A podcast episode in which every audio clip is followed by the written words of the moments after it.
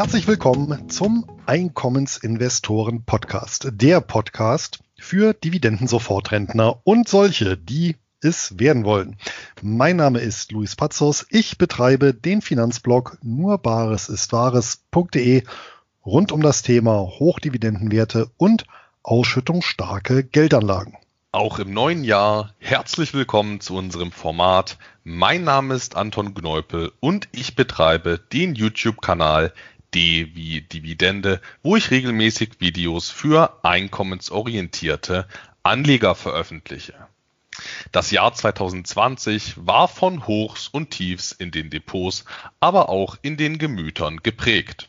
Mit dieser Januar-Podcast-Folge möchten wir unser Fazit für das vergangene Jahr ziehen und unsere Ziele für die nächsten zwölf Monate abstecken. Natürlich werden wir auch die 21. Folge des Einkommensinvestoren Podcasts mit der Bestimmung unserer beiden Hochdividendenwerte des Monats abschließen. Doch bevor wir jetzt direkt ins Thema einsteigen, schildert Luis natürlich nochmal das Angebot unseres Sponsors. Und das ist im Jahr 2021 ebenfalls CapTrader, der Online-Broker mit Sitz gegenüber der Düsseldorfer Altstadt und unsere persönliche Empfehlung für alle Einkommensinvestoren, die Wert legen auf ein kostenloses Depot, günstige Handelskonditionen und Zugang zu allen bedeutenden Weltbörsen.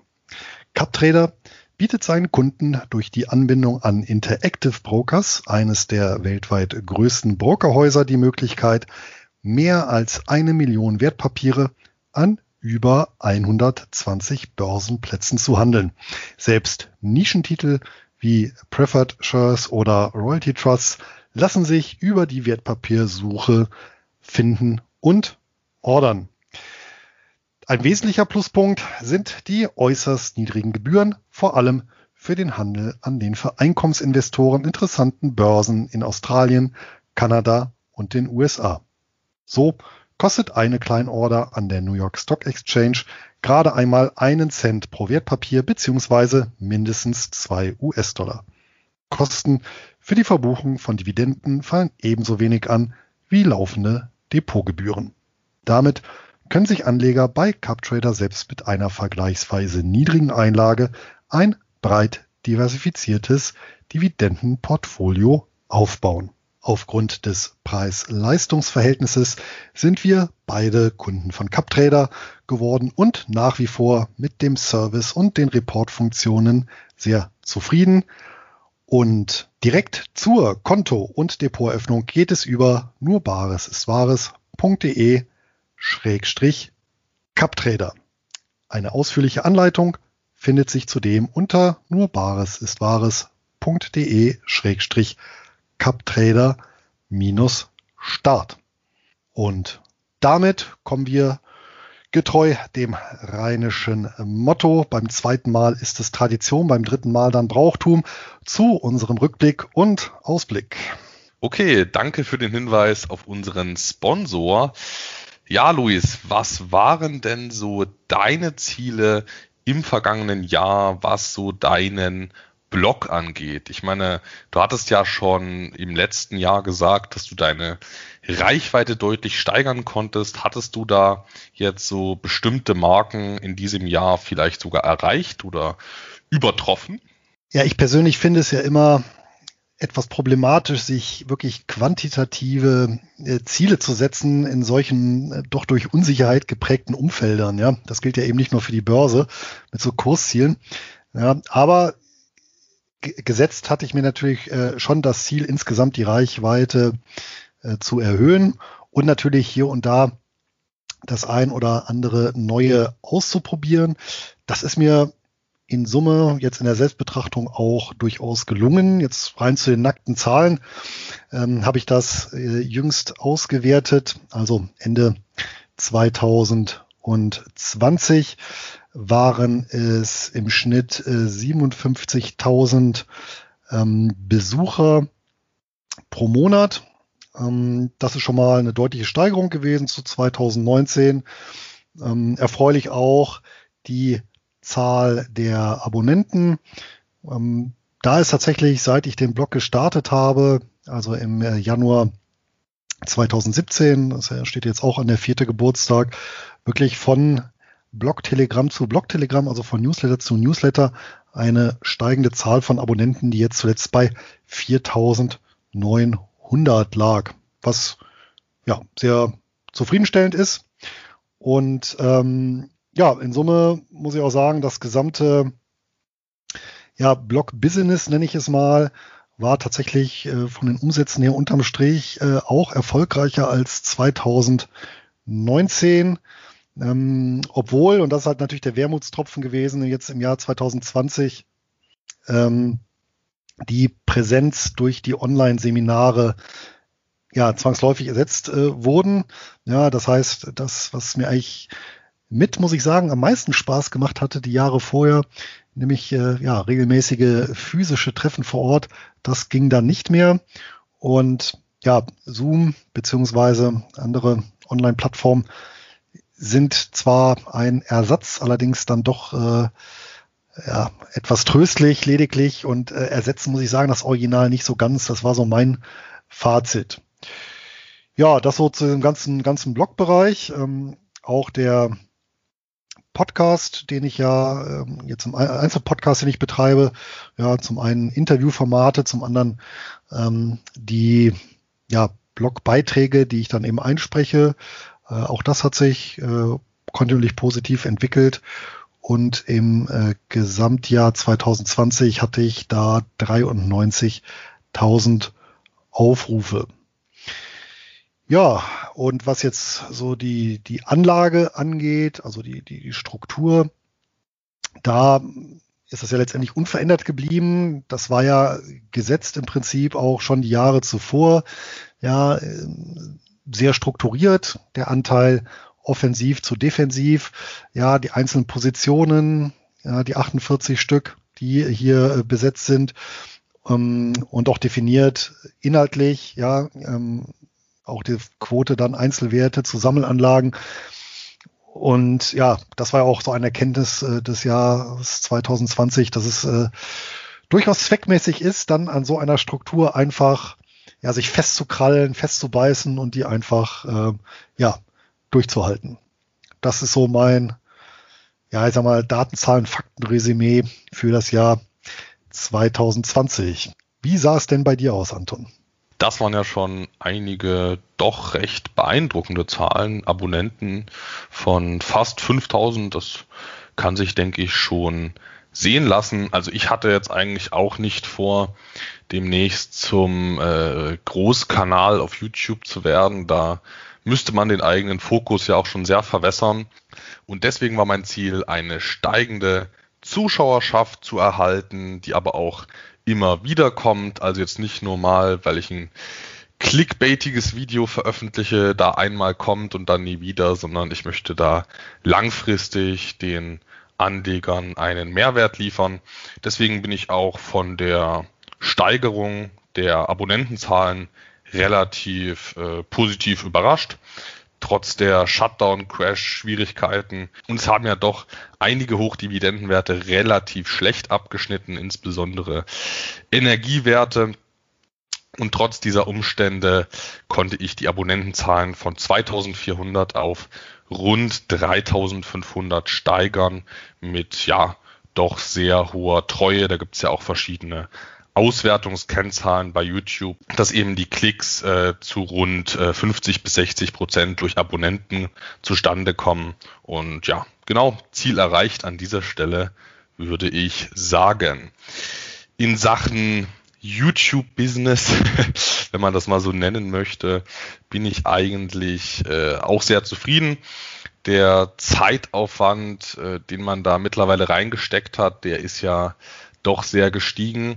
Also da sieht man jetzt vielleicht einmal die Woche einen Beitrag von mir, ein neunminütiges Video und ähm, vielleicht denkt sich da der einige, ja, setzt man sich mal zwei, drei Stunden hin und dann war's das, aber da steckt halt wirklich ein ganzer Rattenschwanz dahinter mit äh, Vorbereitung, Nachbereitung, Community-Pflege. Und ja, das geht jetzt schon so in Richtung 20 Stunden die Woche vielleicht sogar mehr. Manchmal fällt das ja auch gar nicht mehr auf, wenn es einem so Spaß macht. Ähm, und genau deshalb hatte ich mir vorgenommen, dass ich das Ganze auch monetär auszahlen soll, weil ja, es ist auch im, am Ende immer eine Abwägungssache, wo man die Zeit investiert. Es macht natürlich Spaß, aber ja, jeder muss ja irgendwo an der Stelle auch Brötchen verdienen und als Student gilt das natürlich genauso. Deswegen hatte ich mir, deswegen habe ich mir so eine Art dreistufiges, äh, deswegen habe ich mir eine Art dreistufiges äh, Angebotsmodell überlegt. Also Stufe 1 ist so zum Reinschnuppern, das sind völlig kostenlose Videos und Podcasts. Ich denke, in den YouTube-Beiträgen, aber auch in dem Podcast hier mit dir, da da kann man, denke ich, schon wirklich sehr viel über die Strategie lernen. Ähm, wie, was kann man damit machen? Was äh, schafft man mit Einkommenstiteln vielleicht nicht? Und ja, für wen könnte das passen? Das findet man, denke ich, hier sehr gut heraus. Wenn es dann um tiefere Einblicke geht und äh, konkrete Titel, Datenbanken, meine ganz private Strategie für diese, äh, für diese Zielgruppe, sage ich mal, biete ich seit diesem Jahr einen Mitgliederbereich an, der auch ja glücklicherweise sehr gut angenommen wurde. Da hat natürlich auch viel Arbeit und Herzblut drin gesteckt. Und da äh, freut man sich, wenn das äh, gut angenommen wird. Und ich sag mal so, für die äh, das dritte Angebot, was ich mittlerweile mache, das sind äh, individuelle Betreuungen und dafür und dafür hatte ich eigentlich gar nicht unbedingt viel Werbung gemacht, aber da sind einige auf mich zugekommen, hatten gefragt, ob ich sowas anbiete und mittlerweile sind da wirklich ja sehr angenehme Partnerschaften entstanden, die ja, die sich jetzt nicht nur finanziell auszahlen, sondern auch ja ähm, persönlich sehr bereichernd sind. Also an dieser Stelle bin ich sehr zufrieden, wie sich das Ganze entwickelt hat und ich denke, da kann ich wirklich jedem ein passendes Angebot mitmachen, je nach äh, individueller Vermögenssituation und ja, äh, Bereitschaft auch Geld auszugeben. Das kann ich völlig nachvollziehen, wenn man das auch nicht möchte. Genau, also das jetzt nur zu diesem Bereich. Ich freue mich, äh, dass das sich weiterhin so gut entwickelt, aber der hohe Zeitaufwand auch finanziell honoriert wird. Das ist für mich wirklich ein positiver Aspekt. Und so der dritte Bereich hattest du ja auch schon angesprochen. Das sind so die Börsenaktivitäten. Da war ja mein relativ, ja, unkonkretes Ziel für dieses Jahr, dass ich meine Strategie weiter verfeinern möchte. Und ohne genau gewusst zu haben, wie ich das vorhabe dieses Jahr, habe ich das äh, gemacht. Man lernt einfach dauerhaft dazu.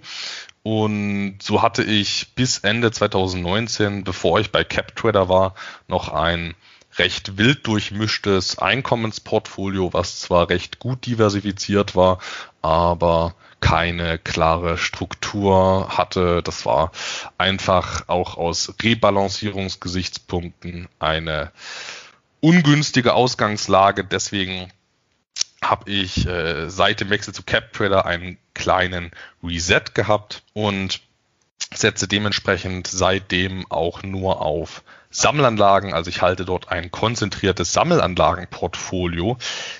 Dennoch ist in diesem doch recht kompakten Portfolio in diesem Jahr viel passiert, denn ich habe einige Ineffizienzen, wie beispielsweise doppelte Quellensteuern reduziert und auf der anderen Seite habe ich auch mehr und mehr Klumpenrisiken reduziert, wie beispielsweise die Klumpenrisiken im Bereich der Energie.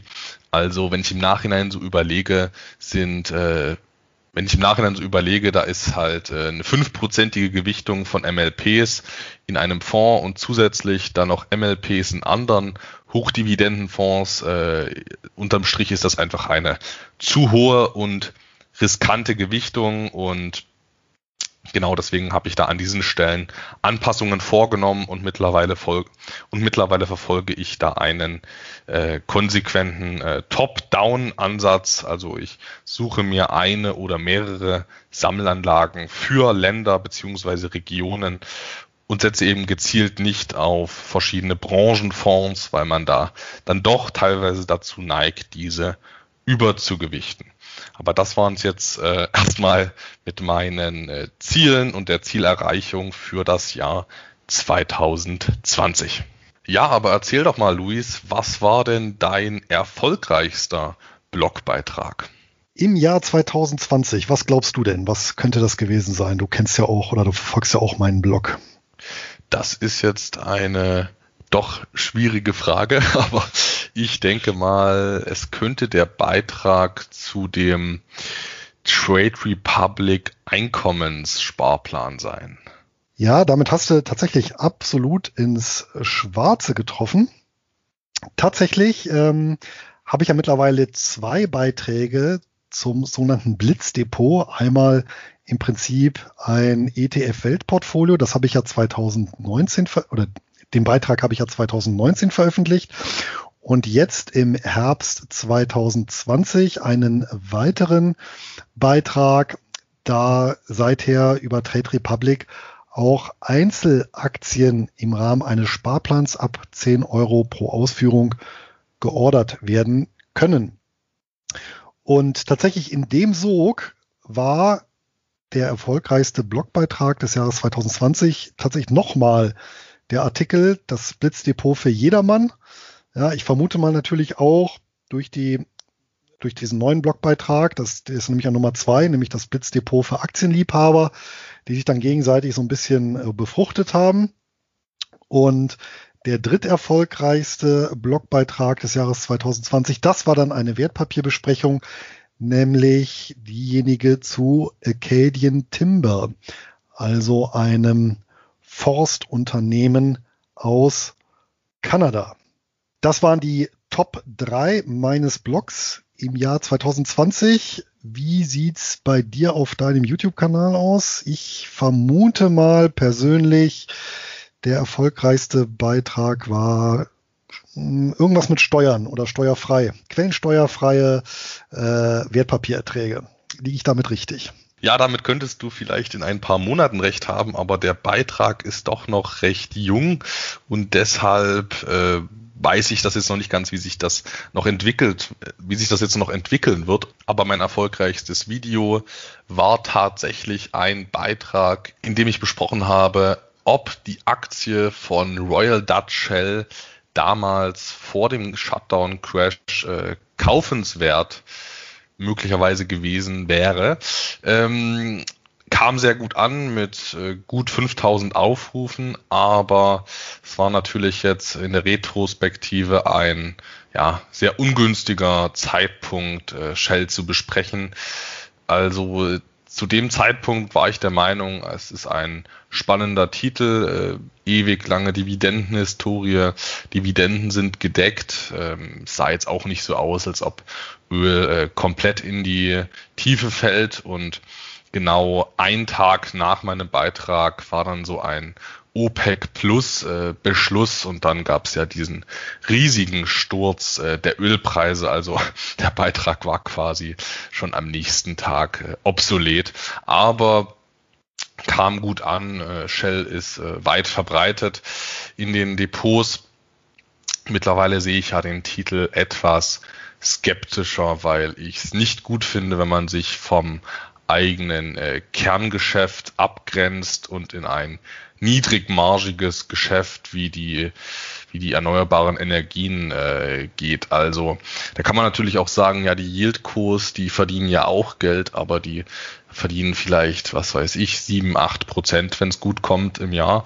Und äh, wenn die Ölpreise mal richtig steigen, dann ist es überhaupt kein Problem, Eigenkapitalrenditen von über 20 Prozent zu erzielen. Also, weil einfach das Management anscheinend nicht mehr ans eigene Kerngeschäft glaubt, sehe ich das Ganze etwas äh, kritischer. Genau, das nochmal als kleines Fazit zu meinem erfolgreichsten Beitrag dieses Jahres. Aber Luis, was war denn die erfolgreichste Podcast-Folge, also Einkommensinvestoren-Podcast-Folge? Ja, da sind wir ja bei unserem Gemeinschaftsformat und ich weiß, man soll ja nicht eine Frage mit einer Frage beantworten, aber da du, glaube ich, die Auswertung ja noch gar nicht kennst, was glaubst du denn, welche das war? Ich könnte mir ja wirklich vorstellen, dass das die Hochdividenden-Teufel-Folge war, weil die fand ich auch persönlich am spannendsten. Ja, da gebe ich dir recht. Ich hätte jetzt auch getippt auf die Hochdividenden Engel oder Teufel. Äh, ist es aber tatsächlich nicht. Es ist eine Folge aus dem Frühjahr und zwar die Folge 13. Offensive und defensive Dividendenwerte. Das war die Top-Folge, erschienen im Mai. Und direkt dahinter, ähm, die zweiterfolgreichste Folge war die Folge Nummer 12, nämlich Corona-Crash und Hörerfragen. Die lief, wie gesagt, im April und an Nummer drei war Folge 10 aus dem Februar, nämlich die Optimierung der Brutto- und Nettorendite. Also das hätte ich jetzt so im Vorfeld auch nicht getippt. Okay, vielleicht ist es aber dasselbe Phänomen wie bei meinem YouTube-Beitrag. Die Hochdividenden-Teufel-Folge ist ja insgesamt noch deutlich jünger. Also vielleicht ändert sich das ja noch. Ja, das stimmt. Und man muss natürlich auch dazu sagen, die Folgen lagen alle sehr, sehr dicht äh, beisammen. Wir haben also da anscheinend ein ähm, sehr treues äh, Publikum, was uns natürlich auch freut. Insgesamt der Verlauf der Download und Streams ähm, ist äh, ein Stück weit vergleichbar oder korreliert sehr eng mit der mit dem Verlauf der internationalen Börsenindizes. Wir hatten also einen starken Januar, bröckelte dann am Februar etwas ab. Im März hat sich dann, haben sich dann nicht mehr so viele Leute für Finanzpodcasts interessiert. Ab April ging es dann aber wieder stetig bergauf und jetzt zum Jahresende liegen wir ja deutlich über dem Jahresanfang. Also auch das ähm, interessanter Verlauf über das Jahr gesehen. Ja, das ist ja eine schöne Bestätigung dafür, dass wir es langsam schaffen, dieses Income Investing im deutschsprachigen Raum bekannt zu machen. Ja, und auch da ist uns gegenüber 2019 eine deutliche Steigerung gelungen. Wir hatten im Jahr 2020 jetzt Stand äh, Mitte Dezember 57.000 Aufrufe. Das entspricht etwa 4.750 pro Folge. Und im Jahr 2019 hatten wir etwa 3.000 Hörer pro Folge. Das heißt, hier konnten wir uns tatsächlich äh, bezogen auf den Ausgangswert um 50 Prozent steigern. Okay, Luis, aber was waren denn deine persönlichen Tops und Flops des vergangenen Jahres? Ja, ein Flop in dem Sinne war sicherlich der Wegfall der Präsenzveranstaltungen. Das hat mir schon, hatte ich ja eben auch erläutert, äh, leid getan. Ähm, hier konnten halt die Online-Veranstaltungen das Ganze nicht ersetzen. Wenn wir jetzt in den Wertpapierbereich äh, gehen, dann stechen natürlich so zwei Flops hervor. Zum einen die australische Elanor Investors Group, die ich über längere Zeit investiert war. Ein an sich, äh, ein an sich sehr gut aufgestelltes australisches Immobilienunternehmen, eben auch äh, landesweit, also kontinentweit diversifiziert, ja, lange Zahlungshistorie, solide Bilanz, ja auch noch ein Nebengeschäft im Bereich der Immobilienverwaltung. Die hat es aber im Rahmen des Shutdown-Crashs äh, derb zerlegt, einfach aufgrund der Tatsache, dass eben äh, viele Immobilien ähm, Hotelimmobilien waren, beziehungsweise ähm, Freizeitpark hatten die dann noch im Bestand und eben Einkaufszentren, also alles Immobilienarten, die deutlich gelitten haben, insbesondere in Australien, wo die Maßnahmen ja recht rigide waren. Ähm, das war oder das dürfte per Saldo der am schlechtesten gelaufene Titel im letzten Jahr gewesen sein von dem ich mich dann aber auch getrennt habe, da ich auf absehbare Zeit da keine ja, wirksame Erholung sah.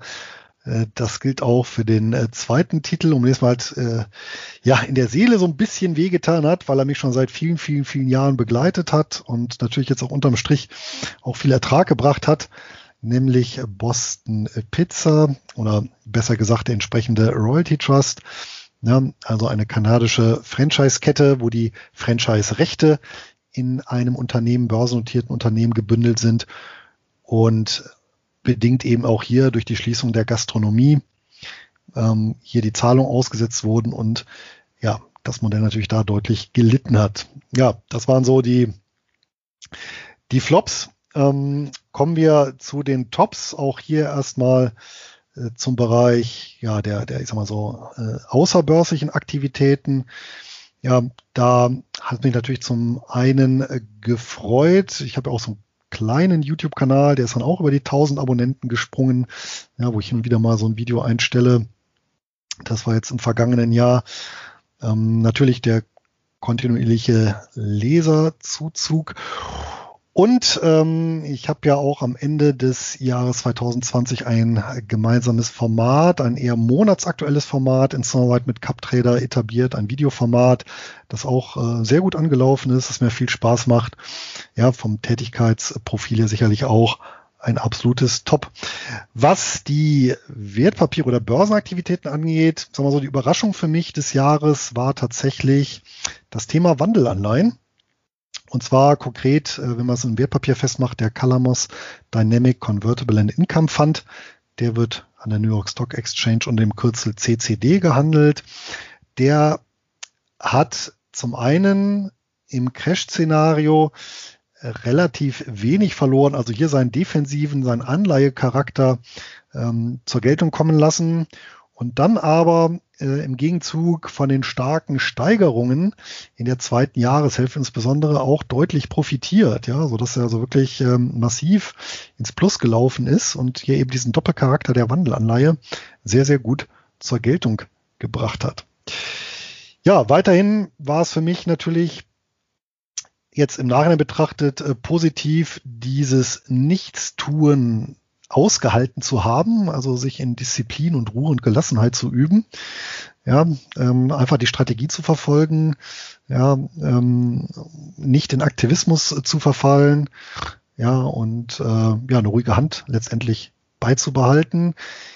Ähm, zudem die Erkenntnis eben, dass tatsächlich die gedeckten Preferatures und Prefer zudem die Erkenntnis, dass die gedeckten Preferatures in so einem Crash-Szenario ja ihrer Aufgabe gerecht geworden sind, nämlich ja das, das nominale Niveau sehr gut zu verteidigen. Das hat mich natürlich auch in dem Sinne gefreut, äh, weil ein wirklich ein harter Test ja in dem Sinne auch ausstand. Ja, ich hatte die bisher noch nie selber gehabt in, in so einem Extremszenario. Und äh, sicherlich auch nochmal die Erkenntnis, ja, im Rahmen wirklich einer Options- bzw. Stillhalterstrategie ein solches Szenario miterlebt zu haben und dann zu sehen auch, dass das ähm, Risikomanagement so gut funktioniert hat. Das waren so meine Tops und Flops des Jahres. Wie sieht's bei dir aus, Anton? Ja, ich schaue eigentlich insgesamt sehr positiv auf das vergangene Jahr zurück trotz der Hochs und Tiefs in vielerlei Hinsicht. Aber insbesondere privat fand ich, empfand ich das Jahr als sehr lehrreich. Also ich weiß, das ist jetzt nicht so hundertprozentig das Podcast-Thema, aber ähm, diese gesamten Einschränkungen und so weiter haben mich äh, im Kopf gedanklich und von der Einstellung schon sehr äh, freiheitlich äh, denken lassen. Also das ist halt äh, wie mit vielem, man merkt erst, wie wertvoll etwas ist, wenn man es nicht mehr hat. Und das ist eben die, das ist eben die Freiheit und das empfand ich als sehr ja, lehrreich äh, an dieser Stelle, genauso wie die Themen Familie und äh, Natur, wie wichtig das, das, wie wichtig das Ganze doch ist, in solchen äh, turbulenten Zeiten, in denen die Öffentlichkeit äh, stillgelegt ist, da besinnt man sich dann doch auf solche Themen. Das ist zumindest mir so gegangen. Für mich ist die Familie sehr in den Mittelpunkt gerückt. Familie, enge Freunde und das Thema Natur und genau, also das waren für mich alles so Tops auf der privaten Ebene. Geschäftlich äh, kann ich mich nicht äh, beschweren. Im Gegenteil, es hat sich äh, an dieser Stelle alles hervorragend entwickelt. Also ich bin äh, begeistert, äh, wie gut das Thema des Mitgliederbereichs angenommen wurde. Ich bin froh über die Partnerschaften, die ich schließen konnte. Ich bin froh, dass äh, die Formate mit dir oder auch alleine in YouTube sich so positiv entwickelt haben. Also ich bin sowieso der Meinung, ich finde der Einkommensinvestoren-Podcast, der hat nochmal einen Sprung gemacht von der reinen Wissensvermittlung zu einem, ja, vielleicht auch etwas äh, persönlicherem Format in geringem Umfang, aber das ist, denke ich, auch für den einen oder anderen angenehmer, wenn man da nicht nur ja, Fakten vermittelt, sondern auch ein bisschen entspannter drüber spricht. Mein zweiter Top im geschäftlichen Bereich, aber bin ich mir jetzt auch nicht ganz sicher, ob es da richtig zuzuordnen ist, ist der Fakt, dass sich in unserer Community so ein bisschen die Spreu vom Weizen getrennt hat. Also ich denke, in diesem Jahr haben uns viele ähm, ich denke, in diesem Jahr haben uns viele Gutwetter, Hochdividendeninvestoren verlassen und die, die eben wirklich äh, das Prinzip der Strategie verstanden haben, äh, die sind uns, denke ich, treu geblieben. Und das war vielleicht im ersten Moment nicht schön, dass uns da ein paar Anleger verlassen haben, aber auf der anderen Seite weiß ich jetzt, dass die, die jetzt noch dabei sind, die haben es vermutlich geschafft, die Füße stillzuhalten. Die wissen ganz genau, dass äh, solche Zeiten dazugehören. Und an dieser Stelle sehe ich das auch sehr positiv. Die Wertpapiere waren bei mir ja doch sehr gemischt und da gab es durchaus einige Flops beziehungsweise Fehler. Also wie wir es bereits äh, besprochen hatten, sind ja unter anderem die BDCs und die MLPs nicht besonders gut gelaufen. Und das hat in vielen Fällen gar nicht wirklich was damit zu tun gehabt, dass die Erträge so stark eingebrochen wären. Im Gegenteil, äh, BDCs hatten häufig sehr stabile Geschäftsverläufe und auch die guten MLPs, sage ich mal, mit relativ defensiven Vertragsausgestaltungen, die hatten alle operativ gar keine Probleme. Deswegen nenne ich das Ganze vielleicht auch eher Fehler als äh, Flop, weil ich habe eben da in der ich habe eben an der Stelle was falsch gemacht, dass ich eben diese doch recht volatilen Titel im Rahmen von leicht äh, bis mittel gehebelten Fonds gekauft hatte. Das heißt, dass man beispielsweise einen Fonds hat, der, sagen wir mal, 100 Dollar Eigenkapital hält und dann vielleicht nochmal 20 Dollar an Fremdkapital aufnimmt, um das eigene Portfolio zu hebeln. Das ist auch in der Regel kein großes Problem und insbesondere bei defensiven Papieren hat man da wirklich, äh, muss man sich da wirklich wenig Sorgen machen. Das Problem, was mich da eben getroffen hatte, war, dass die, dass insbesondere die BDCs sehr stark im Kurs gefallen sind im Shutdown-Crash. Dementsprechend der Fonds Verluste realisieren musste zu sehr schlechten Kursen und hat dafür das Ganze hat eben dazu geführt, dass dieser Fonds sich nicht wirklich gut erholen konnte obwohl BDCs eine sehr stabile Geschäftsentwicklung nach wie vor haben. Das muss man einfach so konstatieren. Und ähm, deswegen BDC ist eigentlich kein echter Flop, sondern eigentlich an der Stelle ein klarer Fehler. Und genau weil ich aus dieser Sache gelernt hatte, verfolge ich ja mittlerweile eine Top-Down-Strategie, damit ich eben nicht mehr so eine einzelne, so eine einzelne Branche, die teilweise recht volatil hat, da dann zu hoch Gewichte. Auf der anderen Seite waren unter den Wertpapieren für mich ein echter Top die sogenannten Minen- und Rohstoffwerte. Das hätte ich persönlich nicht für möglich gehalten.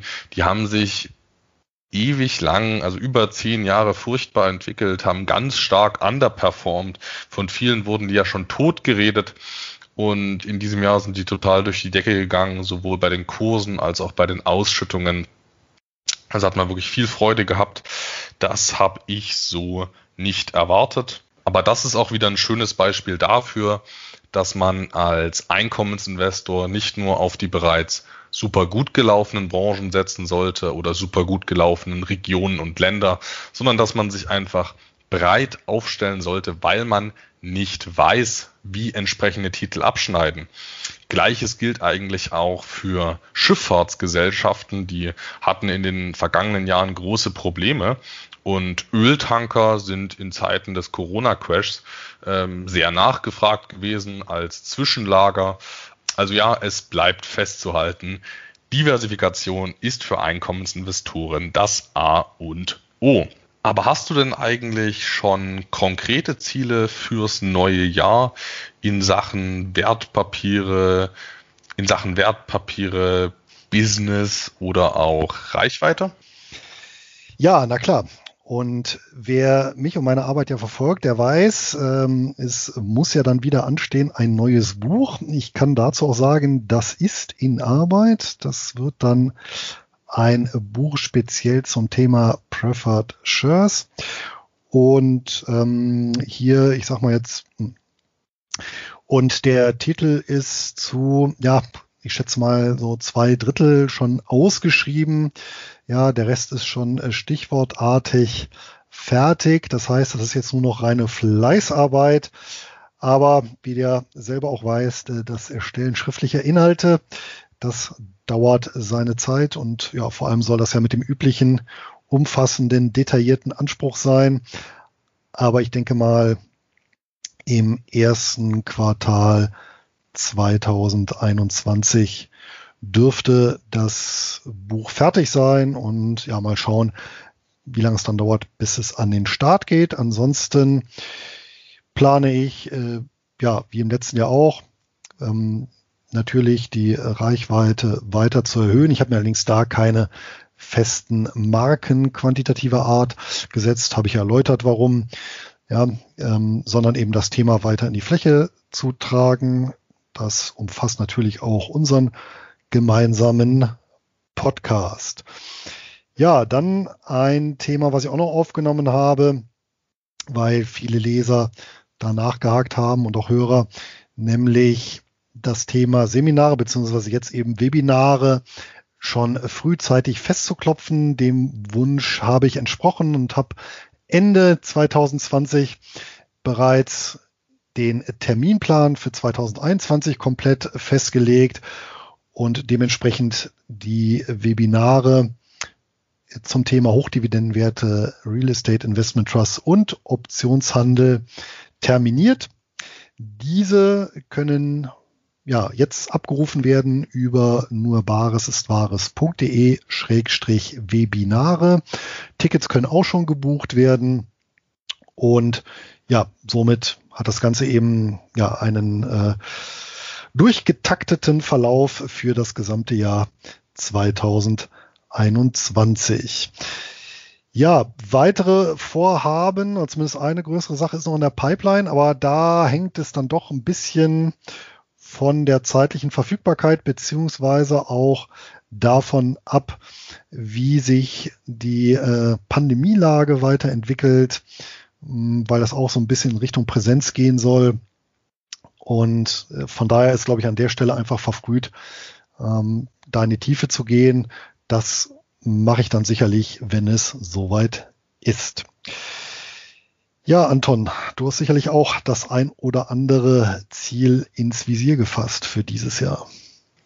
Ja, ich habe das aber eigentlich genauso wie du eher ein bisschen allgemeiner gehalten, zumindest was YouTube angeht. Also ich möchte natürlich die Reichweite steigern, aber bei gleichbleibender beziehungsweise besserer, sogar besser werdender Qualität. Also ich möchte da einfach ein organisches äh, Wachstum an treuen Zuschauern äh, erhalten, weil ich da auch einfach meinen Fokus nicht äh, verwässern möchte. Jetzt unabhängig von YouTube möchte ich meinen Mitgliederbereich weiter inhaltlich ausbauen, regelmäßig neue Datenbanken, regelmäßig neue Videos in diesem Format, um einfach auch den zahlenden Kunden einen extra Mehrwert zu liefern. Und ja, eine Sache, die mir zu YouTube jetzt noch einfällt, ist, dass ich das Ganze zur ersten Anlaufstelle für Einkommensinvestoren auf YouTube positionieren möchte. genau, das sind äh, meine Ziele. Ähm, genau, unabhängig davon möchte ich natürlich einen kontinuierlichen Vermögensaufbau durch hohe Kapitaleinkünfte mit meiner entsprechenden Strategie. Aber konkreter kann und möchte ich da auch nicht werden, weil dieses Jahr hat ja gezeigt, es ist nicht prognostizierbar, wie sich, wie sich Kurse, wie sich Dividenden, geschweige denn Kurse zukünftig entwickeln. Ja, sehr schön. Und damit sind wir auch bei den Hochdividendenwerten des Jahres. Das hatten wir bei uns in der Facebook-Gruppe mal abgefragt. Übrigens auch schon 2019. Wie war, sah denn da die Bilanz aus? Also bei den letzten Hochdividendenwerten des Jahres kann man vermutlich sagen, dass da einige Yield Traps dabei waren. Zumindest wenn ich auf zwei Titel schaue. Das, und zwar war das die Nummer eins Tanger Factory Outlets und danach, ich weiß jetzt nicht mehr genau an welcher Stelle, Imperial Brands. Das waren ja schon wirklich auf den ersten Blick hochrentierliche Einzelwerte, aber in diesem Jahr kam zumindest bei Tenger eine relativ unerwartete Sache mit der Pandemie. Das hat das äh, Geschäftsmodell natürlich hart getroffen und äh, ich denke da, und das erklärt, denke ich, auch, warum äh, dieser Titel jetzt dieses Jahr nicht wieder in den äh, Tops des Jahres auftaucht. Auf der anderen Seite Imperial Brands. Das hatten wir ja auch schon beim letzten Mal gesagt, dass das wirklich einer der riskantesten Tabakwerte mit dem hohen Hebel ist. Und in dem Jahr ist es dann auch passiert, Dividenden mussten gekürzt werden, um Schulden zu reduzieren. Also war nicht alles ganz äh, erfolgreich bei den letzten Hochdividendenwerten des Jahres. Und ich hoffe, dass es insgesamt dieses Jahr bei den Hochdividendenwerten des Jahres besser läuft. Aber fangen wir doch gleich mal mit der Nummer 5 an. Und da teilen sich ja auch so ein bisschen zwei Werte den fünften Platz. Welche Werte haben wir denn dort, Luis? Ja, zum einen ein Klassiker, auch ein Wert, der sich bei mir im Jahr 2020 mit am besten entwickelt hat, nämlich Brookfield Renewable Partners, handelbar unter dem Kürzel BEP. Äh, Problem in Anführungsstrichen bei dem Titel, ja, Wasserkraftbetreiber ähm, der ist mittlerweile so hochgeprügelt worden, der Kurs, dass äh, das Papier mit unter drei Prozent pro Jahr rentiert, also man da nicht mehr wirklich, also wir da nicht mehr wirklich von einem Hochdividendenwert sprechen können. Ja, im Gegensatz zum Wettbewerber auf dem fünften Platz und das ist Spark Infrastructure. Die habe ich ebenfalls im Depot schon seit vielen, vielen Jahren.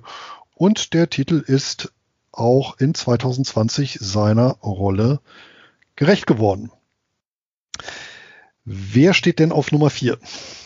Die Nummer 4 ist ein Dividenden-Urgestein und ein Dividenden-Aristokrat, nämlich AT&T und die waren auch schon letztes Jahr dabei.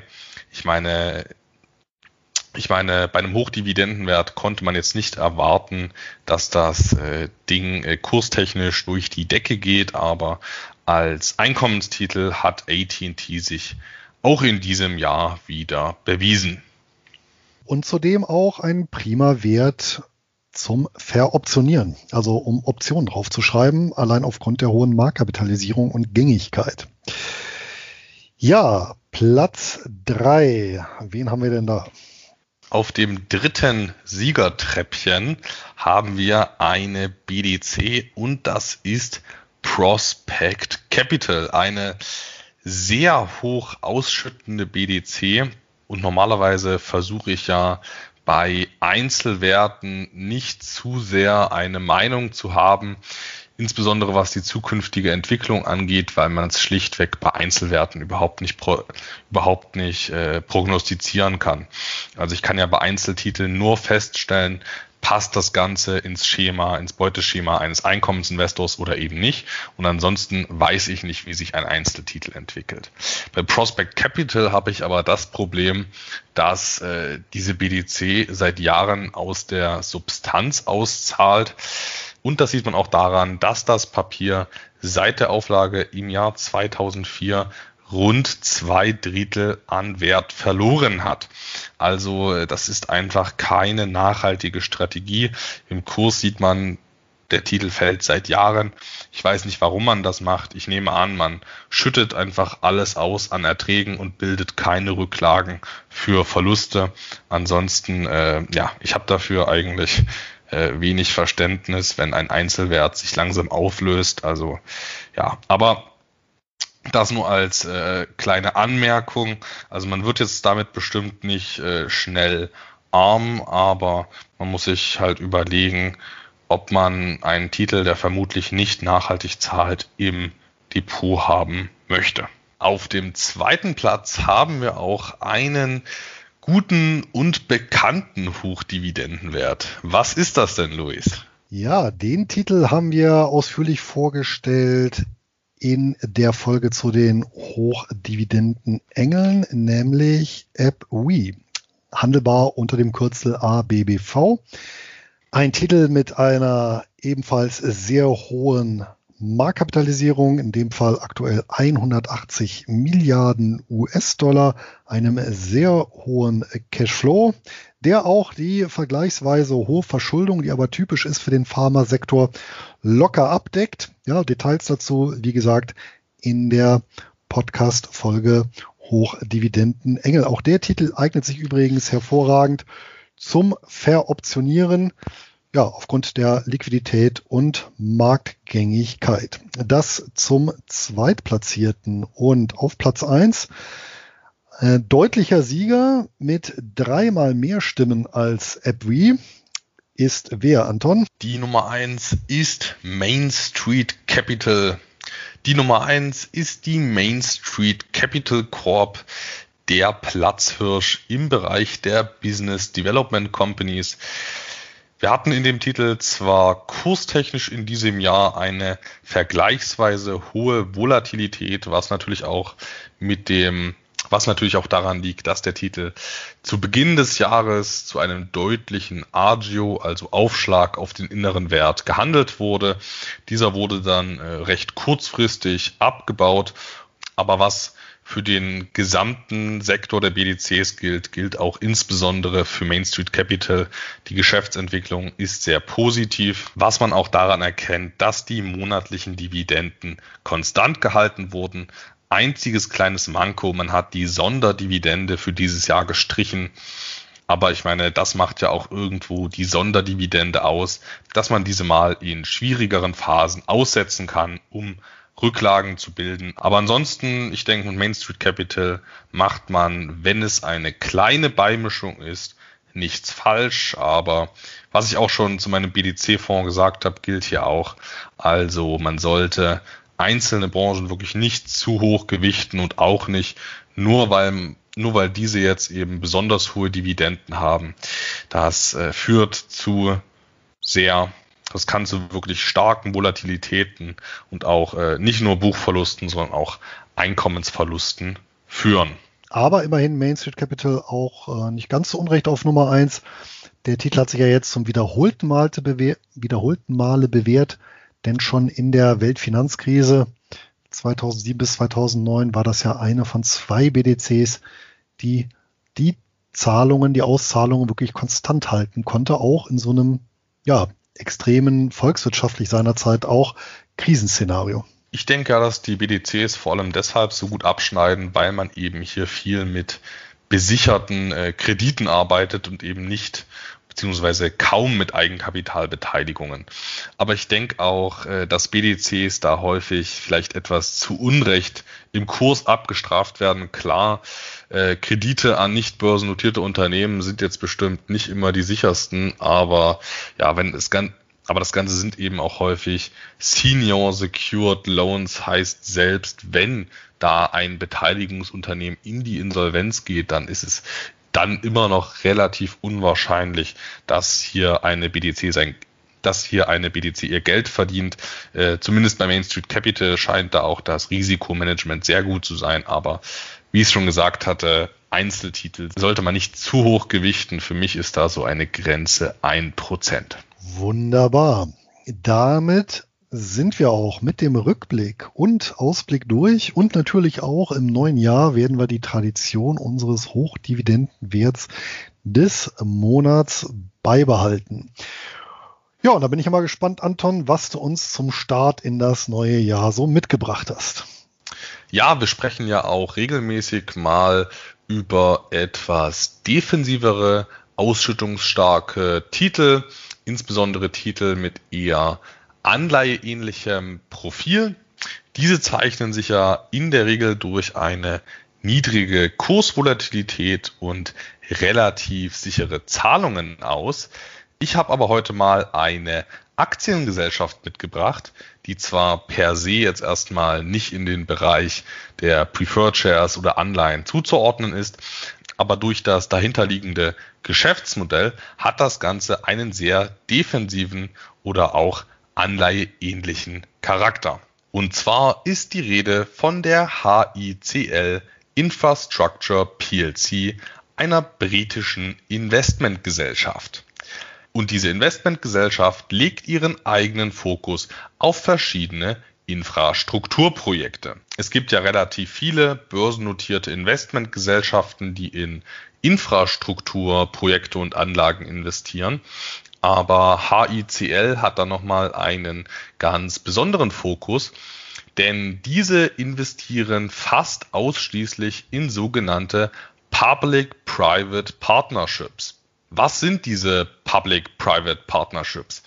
Das Ganze kann man sich so vorstellen, dass Gemeinden, äh, Städte oder Staaten sich sagen, man müsste mal zum Beispiel eine Autobahn bauen oder ein Krankenhaus oder ein Stromnetz. Aber normalerweise sind die Kassen dort ja relativ klamm und da Gemeinden und Staaten ja in der Regel nicht richtig bilanzieren, sondern eben eine Einnahmenüberschussrechnung haben, würde der Haushalt dort auch sehr schlecht aussehen, wenn man auf einmal dann solche Großprojekte, wenn man dann auf einmal solche Großprojekte finanziert, dann ist in einem Jahr das ganze Geld einfach weg und man macht sich damit vielleicht unbeliebt. Genau aus diesem Grund gehen die Gemeinde und Städte und Staaten mit äh, privaten Investmentgesellschaften äh, spezielle Verträge ein. Das heißt, eine private Gesellschaft finanziert, plant und äh, errichtet Infrastrukturanlagen. Das hat auch häufig wesentliche Effizienzvorteile, als wenn öffentliche Stellen Infrastrukturanlagen errichten. Also da gibt es ja auch in Deutschland Dutzende Beispiele dafür. Aber und im Gegenzug für die Finanzierung erhält die Investmentgesellschaften ein staatlich geregeltes Monopol. Man hat zwar gedeckelte Einnahmen, aber diese sind sehr sicher, da man, da man Verträge mit solventen Partnern hat. Die Verträge der Public-Private Partnerships sind auch normalerweise mit Inflationsanpassungsklauseln ausgestattet, was das Ganze eigentlich prädestiniert für verlässliche Gewinne und somit auch eigentlich ideal für Einkommensinvestoren macht. Also eigentlich machen sich diese Investmentgesellschaften die schlechte Buchführung der öffentlichen Haushalte zu nutzen, da man eben da man bei einer, da man bei einer solchen Investmentgesellschaft eben nicht darauf achtet, äh, wo geht jetzt mal in einem Moment das Geld hin, sondern da wird eben in Gewinnen und äh, zukünftigen Cashflows gedacht. HICL im Speziellen investiert unter anderem in Bildungsimmobilien, also in Schulgebäude, öffentliche Unterkünfte verschiedener Art, Strom, Wasser und Gasinfrastruktur, aber ja auch Krankenhäuser und andere Gesundheitsimmobilien. Mit diesem Ansatz generiert HICL aktuell eine Ausschüttungsrendite von akzeptablen, aber nicht zu attraktiven 4,8 Prozent. Dafür wurden im vergangenen Geschäftsjahr rund 50 Prozent des Gewinns ausgeschüttet. Und aufgrund dessen, dass man eben Verträge mit solventen Parteien hat, konnten auch äh, Gewinne und Dividenden seit der Auflage im Jahr 2006 kontinuierlich gesteigert werden, also wirklich jedes Jahr. Und man musste auch in keinem Jahr mal die Dividende senken. Außer zwischendrin gab es mal eine Sonderdividende, aber das habe ich in diesem Fall mal ignoriert. Zusätzlich zu der akzeptablen Dividende sind auch seit 2006 die Kurse der entsprechenden Investmentgesellschaft um rund 64 Prozent gestiegen und das sehr schwankungsarm. Auch in der Finanzkrise und auch im Shutdown-Crash ist das Papier deutlich weniger gefallen als der gesamte Aktienmarkt, weswegen ich hier auch von einem sehr defensiven und eher anleiheähnlichen Profil ausgehe, weil da einfach diverse, sehr gut abgesicherte Cashflows dahinter stecken. Insgesamt erhält die HICL Infrastructure PLC von mir neun von zehn goldene Gänseeier. Abzüge gab es wirklich nur bei der Dividende. Da hat man knapp unter fünf und das ist ja schon eine wichtige Marke für uns. Ich denke, man kann sich das, obwohl diese Marke nicht erreicht wurde, ins Depot legen. Insbesondere wenn man es jetzt mit Anleihen und relativ sicheren Preferred Shares vergleicht, ist das eine akzeptable Dividende, wo dann natürlich auch nochmal Steigerungspotenzial in Kurs und Dividenden gegeben ist. Und wer sich den Titel ins Depot legen möchte, der kann das über das Kürzel HICL über die Londoner Börse. Und jetzt zu dir, Luis. Was ist dein Titel im neuen Jahr? Ja, interessanterweise ebenfalls pünktlich zum Brexit habe ich auch ein Wertpapier von der Insel mitgebracht. Ich glaube, daran erkennt man auch, dass wir uns nicht abgesprochen haben. Und zwar bin ich darüber gestolpert im Rahmen meines Interviews, was ich im Dezember hatte mit dem Lars Wrobbel. Schönen Gruß von dieser Stelle aus hm, zum Thema P2P-Kredite. Und da habe ich gezielt mal geforscht, was gibt's denn eigentlich so an alternativen börsennotierter Art, ne? also zu diesen äh, P2P-Plattformen, wo Anleger ja letztendlich Geld äh, überweisen, ja, und äh, welches dann wiederum eben in Kredite investiert wird. Und da gibt es natürlich auch zahlreiche börsennotierte Vehikel. Und eins davon ist die RM Secured Direct Lending. Und dieser Wert wird gehandelt ebenfalls an der London Stock Exchange unter dem Kürzel RMDL. Notiert derzeit bei circa 80 äh, Great Britain Pence. Was ist jetzt das Bemerkenswerte an diesem Titel? Nun, ähm, im Wesentlichen der Chartverlauf, denn das habe ich bei einem Wert, den ich persönlich dem offensiven äh, Depotanteil zurechnen würde, so noch nicht gesehen. Ne? Nämlich seit dem Börsengang 2016 bis zum Shutdown-Crash 2020 bewegte sich der Kurs konstant im Band zwischen 99,5 und 102,5 Pence. Also wirklich ganz, ganz, ganz schmal. Ja, und warum ist das so? Nun, das Unternehmen macht etwas Ähnliches wie die besagten Business Development Companies. Die investieren ausschließlich Fremdkapital in ausgewählte, ausgesuchte kommerzielle Projekte. Da sind die wirklich sehr breit gemischt. Aktuell befinden sich 33 Projektfinanzierungen im Portfolio. Das geht tatsächlich über ähm, beispielsweise Hotels, aber auch äh, Fitnessstudios bis hin äh, zu ja, Finanzoperationen, die damit refinanziert werden. Also das ist wirklich ähm, eine bunte Mischung drin. Die Laufzeiten der Finanzierungen betragen im Schnitt aktuell 2,9 Jahre und der Zins auf die Ausleihungen beläuft sich auf 8,74 Prozent. Ist, wie gesagt, eine Momentaufnahme. Denn ein Drittel der Darlehen sind variabel verzinst und, was wahrscheinlich den stabilen Kurs erklärt, alle Kredite sind erst- oder zweitrangig besichert mit Vermögenswerten. Ne? Und das hat eben zu dieser Kursstabilität geführt, die allerdings dann akut im Shutdown Crash eingebrochen ist und sich dann allerdings wieder eben auf 80 Pence hochgearbeitet hat, die Notiz, und seit dem 28. April tatsächlich zwischen 80 und 83 Pence sich bewegt. Wir haben es also hier im Prinzip zu tun, so mit dem Kursverlauf wie eine umgekehrte Wurzel, so ein umgekehrtes Wurzelzeichen. Ja, ähm, allerdings ist der Kurs hier deutlich stärker gefallen als das verwaltete Vermögen, der Net Asset Value. Die Marktkapitalisierung aktuell beträgt 100 Millionen Pfund. Ja, das verwaltete Vermögen allerdings 110 Millionen Pfund. Das heißt, hier ähm, ist ein ordentliches Disagio von gut 10 Prozent ähm, vorhanden. Ja, das heißt auf gut Deutsch, mit äh, einer Beteiligung von ähm, 1000 Pfund kaufe ich mir letztendlich Vermögenswerte im Gegenwert von 1100 Pfund. Ja. Zudem hat das Unternehmen keinerlei Schulden und hat selbst im ersten Halbjahr 2020 einen positiven operativen Cash Flow hingelegt. Ausgeschüttet wird quartalsweise in Summe 6,5 Pence pro Jahr. Das ist auch so die Zielmarke und das entspricht aktuell etwa 7,8 Prozent Dividendenrendite im Jahr. Abzüge gibt es bei mir für die Streuung, die ich etwas suboptimal finde. Also etwas mehr Projekte würden mir gefallen. Ja, und natürlich, gut, die Projekte sind auch alle in äh, Großbritannien.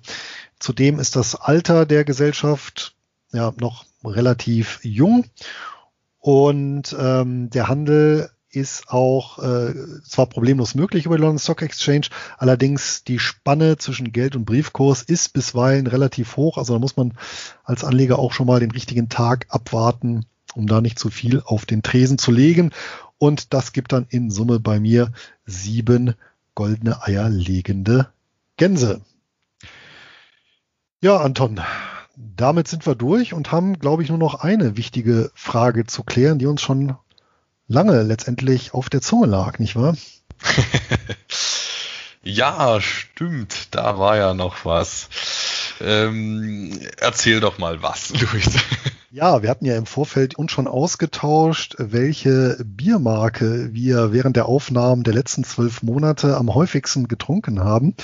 Denn tatsächlich, wenn ich mich recht entsinne, gab es keine bei dem wir uns nicht parallel ein bisschen Gerstensaft eingeschenkt haben. Und von daher bleibt natürlich noch, wenn wir schon bei Datenzahlen, Fakten und Statistiken sind, Anton, welche Biermarke hast du denn am häufigsten bei unseren Aufnahmen konsumiert? Im letzten Jahr habe ich die Lübzer Brauerei tatkräftig unterstützt und das hat die eine oder andere Folge ja wirklich noch etwas entspannter gemacht. Ich meine, es macht sowieso Spaß, das Format mit dir, aber mit einem Bier macht das Ganze natürlich nochmal etwas mehr Freude. Und wie war es bei dir? Welche Marke hast du supported? Ja, ganz klar regional und traditionell, also regional an meinem neuen äh, Wohnort natürlich, nicht meiner rheinischen Heimat.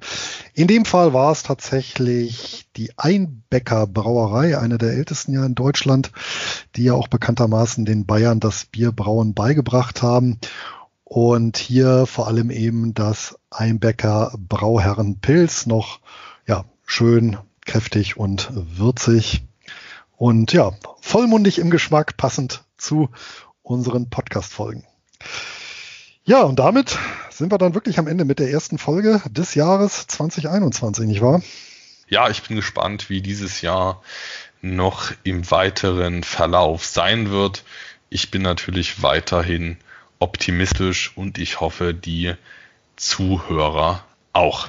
Ja, wir werden es sehen. Was folgt, ist natürlich die übliche Belehrung, denn wir haben eine Vielzahl von Wertpapieren gesprochen, die per Definition ja, Verlustrisiken bergen bis hin zum Totalausfall der Investition.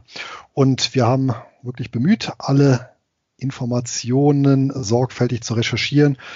Können wir natürlich für die Vollständigkeit und Korrektheit keine Gewähr übernehmen und wir haben auch von vielen Wertpapieren gesprochen, die wir selber entweder im Depot haben oder aber planen anzuschaffen. Von daher besteht potenziell ein Interessenskonflikt und wie immer waren Wertpapieraussagen unsere persönlichen Meinungsäußerungen und keine Anlageempfehlungen. Auch im Jahr 2021 gilt, jeder ist für sich selbstverantwortlich. Ja, und wenn ihr Fragen, Sorgen, Nöte oder Verbesserungsvorschläge habt, wir freuen uns über jede Zuschrift und Wünsche, um das Format noch enger an eurem Bedarf ausrichten zu können. Gerne als Kommentar unter die Podcast-Folge oder einfach per Mail an Einkommensinvestoren nur Bares ist wahres.de. Und wer keine Folge mehr verpassen möchte, kann uns über die gängigen Plattformen abonnieren und findet weitere Informationen zum Podcast unter nubares ist wahres.de beziehungsweise auf YouTube unter D wie Dividende. Das war's für heute. Auf bald. Eine ertragreiche Zeit beziehungsweise ein ertragreiches Jahr 2021. Vielen Dank fürs Zuhören im vergangenen Jahr, für die Treue. Euer Luis. Und auch im neuen Jahr wünsche ich euch ein glückliches Händchen beim Investieren und viel Freude beim Ausschüttungen Vereinnahmen. Euer Anton.